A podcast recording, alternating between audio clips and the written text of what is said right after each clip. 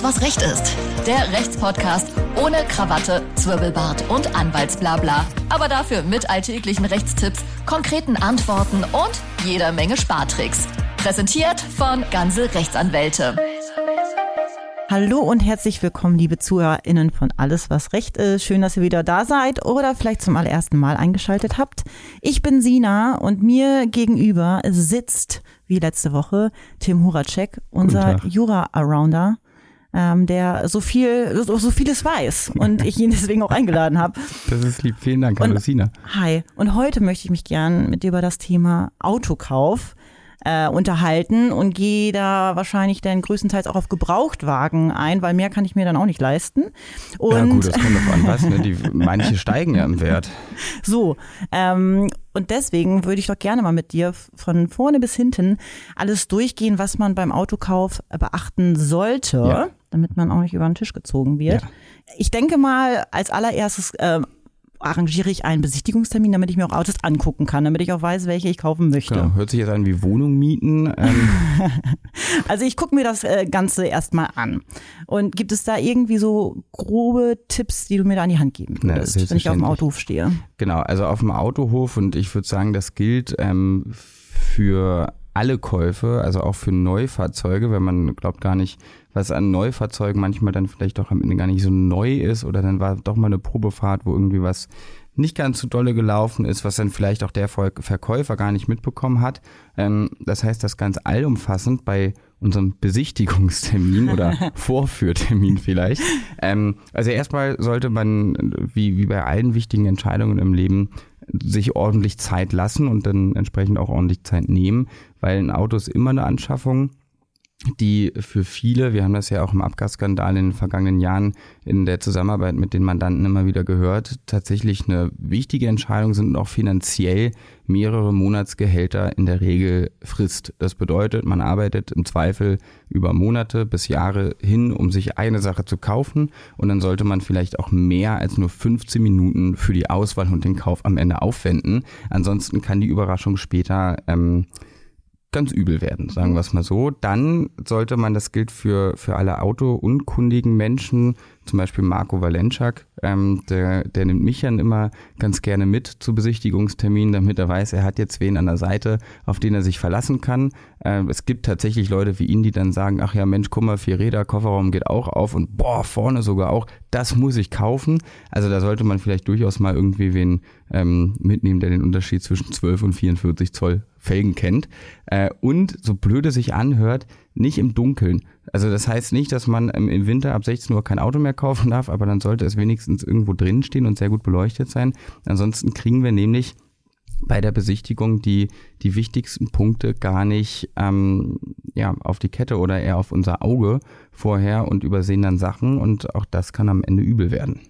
Worauf äh, muss, muss denn das erste Mal mein, mein Blick gehen? Was gucke ich mir dann ganz oberflächlich an? Ich als Laie. Ich nehme dich dann mit. Du das, nimmst, ne? das, Danke. Das ist, das ist gut, Sina. Also wir gehen jetzt beide auf den Autohof. Genau. Ähm, ist jetzt am Ende wahrscheinlich alles so ein bisschen auch Geschmackssache. Ne? Mhm. Aber ähm, ich sag mal, der, der gründlich geübte Blick geht zum gründlichen Rostcheck äh, und Begutachtung des Lacks. Also das ist wahrscheinlich das, womit auch die meisten anfangen. Einmal drumherum gehen und das Auto sich äh, von oben nach unten wirklich alles anschauen. Gibt es irgendwo Kratzen, Macken, die noch zu Roststellen werden könnten. Auch das ist ja ein weit verbreiteter ich will nicht sagen Irrglaube bei, bei Autoleihen, aber kommt ja gelegentlich mal vor, dass man sagt, ja, okay, ein kleiner Kratzer wird ja schon nichts machen und sechs Monate später hast du dann einen riesen Rostfleck drin. Ähm, da sollte man vor allem so in den Bereichen Radläufe, Türkanten, Tankdeckel, Zierleisten, äh, alles, was generell angebaut ist, wo also eine mechanische Einwirkung vorher stattgefunden hat aufs, auf die Karosserie, da sollte man hinschauen. Äh, unbedingt, das dann vor allem bei, bei Gebrauchtwagen, die Reifenprofiltiefe einmal messen.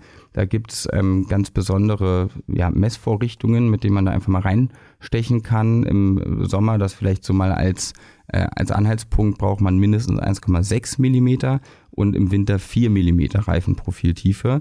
Äh, das bedeutet allerdings nicht, dass ein Auto mit 4,2 mm Reifenprofiltiefe jetzt hervorragend für den Winter geeignet ist, weil man fährt es ja auch noch ein bisschen runter. Mhm. Also so äh, einen guten Puffer von mehreren Millimetern sollte man da schon, schon mitbringen auf beiden Reifensachen. Dann, äh, was häufig vergessen wird äh, bei, bei so einer Autoinspektion, sind die Scheiben. Die sollte man sich tatsächlich gut anschauen. Warum werden die vergessen? Weil die in der Regel zu sind. Das heißt, man sollte ähm, auch mal die ja, komplette Funktion, gehen sie ohne Probleme runter, hoch, haben sie Schäden, insbesondere vorne ähm, an der Frontscheibe entsprechende Steinschläge, die äh, sonst nach den ersten 200, 300 Kilometern auch mal einen ordentlichen Riss durch die Scheibe bringen können. Wir erinnern uns, glaube ich, alle an die äh, bekannte Werbung eines etwas größeren, ja, also darf man sagen, K-Glas, ja. ja. wo der kleine Steinschlag dann plötzlich die ganze Scheibe zum ja. Einstürzen bringt. Ähm, das ist wahnsinnig wichtig. Die Lichter checken, alle Lichter, auch nicht sich darauf verlassen, dass das Licht an ist. So ein Auto hat mehrere Lichter, Sina. Ja, es, es gibt neben dem normalen Tageslicht Scheinwerfer, es gibt Nebelscheinwerfer und Schlussleuchten, auch noch Rücken, äh, hinten auch noch für Nebel. Äh, natürlich sämtliche, sämtliche Blinker, Bremslichter. Auch da ist es wichtig, dass man zwei dabei hat. Kleiner Tipp wenn du irgendwann mal alleine sein solltest und du möchtest die ähm, Rücklichter deines Autos testen, was machst du dann? Jetzt stelle ich dir mal die Frage. Und ähm, du hast ähm. keinen dabei und keiner kommt vorbei gefahren. Mache ich mir eine Handykamera? Ja, das okay. Das ist wahrscheinlich ein bisschen ähm, da bist, Schlau. Da bist, das ist tatsächlich clever. Da bist du dem äh, der, der Zeit weiter voraus als ich. Ich habe das noch gelernt, als ich damals mit 16 meinen Rollerführerschein gemacht hatte. Da hatten noch nicht alle Handys Kameras. Dann äh, nimmt man einfach sein Warndreieck, stellt es in 10 Meter Entfernung hinter das Auto und dann äh, spiegeln sich da die Lichter. Oh, ah, auch clever. Musste Danke kein, für den Tipp. Ja, sehr gerne. Musste kein, für alle, die kein Handy da draußen haben. Ja, nehmt das ne? Warndreieck oder wenn das Handy leer ist. Ne? Ähm, dann können wir, wenn wir da außen einmal so ein bisschen rumgegangen sind, das waren eigentlich so die wichtigsten fünf Sachen, natürlich reingehen. Ne? Sitzbezüge, Oberflächen, sind die gut in Schuss, auch mal so ein bisschen wirklich dran, dran rumreiben, kommt da viel Staub hoch, also wie viel Leben ist in diesen Sachen drin, kann man ja im Zweifel auch alles reinigen. Ähm, das Armaturbrett, alles, was sich in irgendeiner Art und Weise äh, bewegen lässt, sich bewegen lässt, sollte auch bewegt werden und sollte gucken, ob es dann auch wieder sich zurückbewegen lässt oder ob man es plötzlich in der Hand hält. Ähm, die Rückbank auch häufig was, was äh, vergessen wird und so weiter und so fort. Ne? Also wirklich alles mal ähm, anschauen innen, was da so rumläuft und probieren, rumläuft, rumläuft genau. rumsteht. Hoffentlich nichts läuft Hoff da drin rum. Aber. Man kann da vieles sehen. ja, und auch Funktionstesten. Ja. Und dann starten wir immer noch nicht den Motor, sondern wir gucken uns den Motor erstmal an. Mhm. Und auch da beim Blick in den Motorraum wirklich Sina gucken, hast du Rost da, ist irgendwo Öl- oder Flüssigkeitsverlust, äh, sind die Gummimanschetten in Ordnung, ähm, Kühlwasserstand überprüfen, wenn da irgendwas nicht ganz richtig ist, dann kann das häufig auf einen technischen Defekt hindeuten und dann sollte das Auto vielleicht vorher nochmal inspiziert werden und dann dann darfst du den Motor starten. Dann darf ich den Motor starten und vielleicht äh, auch meine nächste Probefahrt oder meine nächste, meine erste ja. Probefahrt mit diesem Auto ähm, verbringen, sage ich mal. Ja. Und äh, da wäre jetzt meine Frage. Meine erste Frage wäre jetzt, ähm, ist das Auto überhaupt versichert, wenn ich jetzt eine Probefahrt mache und ich hau da gegen den nächsten Baum? Wie sieht das Ganze dann aus? Es sollte versichert sein, ja. ähm, weil auch Fahrzeuge, die zum Verkauf stehen, die dann zur Probefahrt auch zugelassen sind. Es gibt ja häufig ähm, auch bei Neuwagen dann äh, das Problem, dass dem eben noch nicht so ist. Sowas muss dann erst noch beantragt werden. Also da sollte man sich unbedingt mit einer Rücksprache mhm. absichern beim Autoverkäufer und sagen, ist das versichert, ist es zugelassen? Ansonsten darfst du nämlich nicht auf die Straße mhm. und dann wärst du als Fahrerin noch erstmal dran. Gibt es sonst noch etwas, was wichtig wäre bei einer Probefahrt? Ich würde auf jeden Fall einen Beifahrer mitnehmen, der, weil vier Augen und Ohren hören im Zweifel mehr als äh, zwei und vor allem bist du als Fahrerin auf die Straße konzentriert und nicht auf irgendwelche Motorauffälligkeiten. Mhm. Ähm, ansonsten einmal vorher Lenk- und Bremstest machen, damit auch da nichts, nichts Böses passiert und dann auf der Straße mal wirklich so ein bisschen aufs Gas, runter vom Gas, Fahrverhalten, äh, vielleicht mal einen Parkplatz suchen, auf dem man ein bisschen härter in die, in die Lenkung oder in die Bremse gehen kann ähm, und schauen, ob das Auto den Belastungstest standhält. Und einer muss ja auch wissen, ob das Radio richtig funktioniert und da und, rumseppen. Ne? Der, ja, unbedingt. Also ich sehe, du wichtig. hast das äh, Gefühl für die wichtigen Dinge so beim Autokauf. Nämlich. Und wie sieht es aus, wenn es sich bei dem Wagen um einen Unfallwagen handelt? Muss ja. der Händler mir das vorab erzählen? Kann er da lügen? Also er kann lügen, er sollte es nicht tun. Ähm, Unfallwägen sind, auch wenn sie ähm, auch wenn die, der, der Unfallschaden komplett reguliert wurde, also komplett wieder instand gesetzt wurde, sind Unfallwägen Unfallwägen. Und das ist ähm, nach der Rechtsprechung des Bundesgerichtshofs ein Sachmangel. Warum ist das so? Äh, wenn ich mit äh, sowas wie einem Fahrzeug und einer hohen Geschwindigkeit, mit viel Technik drin und viel Mechanik irgendwo raufknalle, und das kann auch ganz leicht von außen sein, kann man nie sehen, ob sich da nicht irgendwas verzogen hat, was erst zwei, drei, fünf Jahre später ähm, sich dann auch tatsächlich zeigt im Fahrverhalten. Man spricht da vom sogenannten merkantilen Minderwert, der so einem Fahrzeug immer anhaftet, auch wenn es komplett in Schuss gesetzt wird. Und wenn der Verkäufer da sagt, das ist kein Unfallwagen, stellt sich raus, es ist einer, dann hat man auch entsprechende Gewährleistungsansprüche äh, und im Zweifel auch noch ein paar tausend Euro zu viel gezahlt. Gut. Aber Unfallwagen muss jetzt nicht immer was, was Schlimmes bedeuten. Nö, überhaupt nicht. Man muss sich nur ähm, der Gefahr bewusst sein, dass immer was passieren kann mit so einem Unfallwagen. Die Gefahr ist nicht groß. Ähm, wenn was passiert, ist blöd, aber dafür zahlt man auch äh, einen deutlich geringeren Preis als für einen Nicht-Unfallwagen. Das ist so ein bisschen Gambling. Hm. Ähm, du hast den Preis gerade angesprochen. Jetzt möchte ich gar nicht so tief in die Verhandlung gehen, aber vielleicht hast du ja so Ja. einen kleinen Tipp für mich, wie ich den. Ich weiß, du bist Rechtsanwalt und kein. Frag, was letzte Preis ist. Äh, Sowas nämlich. Ähm, gibt es da irgendwie so, weil du warst ja schon öfter mal auf dem Auto, wie ich das gerade heraushöre, Definitiv. ähm, rechtlicher Beistand. Wie kann ich dann den Preis eventuell drücken? Hast du da so eine Formel für mich? Das ist ja, wir wissen ja nicht mal, um was für ein Auto es geht. Also gut ist es tatsächlich immer, wenn man gar keine Ahnung von Fahrzeugen hat, dass man sich Vergleichspreise aus dem Internet, das kann von eBay, kann von wir kaufen dein Auto.de, ähm, irgendwas sein, dass man eine ungefähre Preisrange hat. Wichtig ist immer natürlich Herstellermodell. Ne? Wenn du für VW guckst und Mercedes kaufst, bringt dir VW nicht viel weiter. Äh, dann sollte immer der, der, der Hubraum, die Motorgröße ähm, gecheckt werden bei den Vergleichsfahrzeugen. Und ganz wichtig sind die Kilometer, weil in der Regel ähm, sind die Kilometer genau das, was den Preis drückt. Und die Information, wurde das Auto denn ähm, eher für Langstrecken benutzt. Das wäre dann preissteigernd, ne, weil es ist viel, viel schöner für so ein Auto, wenn es 500 Kilometer am Stück mit 120 fahren darf, als wenn es äh, ständig im Stadtverkehr bewegt wird. Die Anzahl der Vorhalter kann entscheidend sein, weil da weiß man immer nie ganz genau, wie haben die das Auto gepflegt behandelt. Das wären alles so ähm, Aspekte, die man noch mal reinbringen kann, äh, um Vergleichspreise zu drücken. Wie sieht es denn aus, wenn ich mich jetzt wirklich nach der Probefahrt für das Auto entscheide? Ähm, ich möchte das haben, möchte äh, meine 1200 Euro, worauf ich das dann halt runtergehandelt habe, äh, bezahlen. Äh, braucht es da einen Kaufvertrag? Gibt es da so Oberpunkte, wo du sagst, das ist jetzt wichtig, was ich da beachten muss beim Kaufvertrag? Also einen Kaufvertrag brauchst du immer, wenn du etwas kaufst. Ähm, ich gehe mal davon aus, deine Frage geht so ein bisschen in die Richtung, brauche ich einen schriftlich fixierten Kaufvertrag? So. So, ähm, den brauchst du tatsächlich nicht. Also erstmal ist der, der Kauf eines Autos wie auch jeder andere Kauf grundsätzlich nicht formbedürftig. Das bedeutet Handschlag, Geld rüber, Auto, zack und du hast das Fahrzeug gekauft. Das ist überhaupt kein Problem. Ist es anzuraten, ich werde dich jetzt nicht überraschen, natürlich nicht. Ja, also man sollte, weil in dem Moment, wo man kein, keine schriftliche Fixierung äh, der Vereinbarung hat, hat man im Zweifel ähm, überhaupt keinen Beweis für gar nichts. Weder, dass du das Auto tatsächlich erworben hast, noch dass der vereinbarte und von dir bezahlte Preis derjenige ist, den ihr vereinbart hattet, noch dass irgendwelche Mängel da sind oder auch nicht da sind. Also man hat gar nichts mehr, worauf man sich bei einem streitigen Gerichtsverfahren stützen könnte. Ist nicht anzuraten, deswegen lieber Kaufverträge. Da gibt's viele, viele im Internet zum Vordruck die alle wichtigen äh, Umstände des Autokaufs berücksichtigen, das ausdrucken, ein Ausfüllen an den entsprechenden Stellen ankreuzen, unterschreiben lassen und dann ist man auf der sicheren Seite.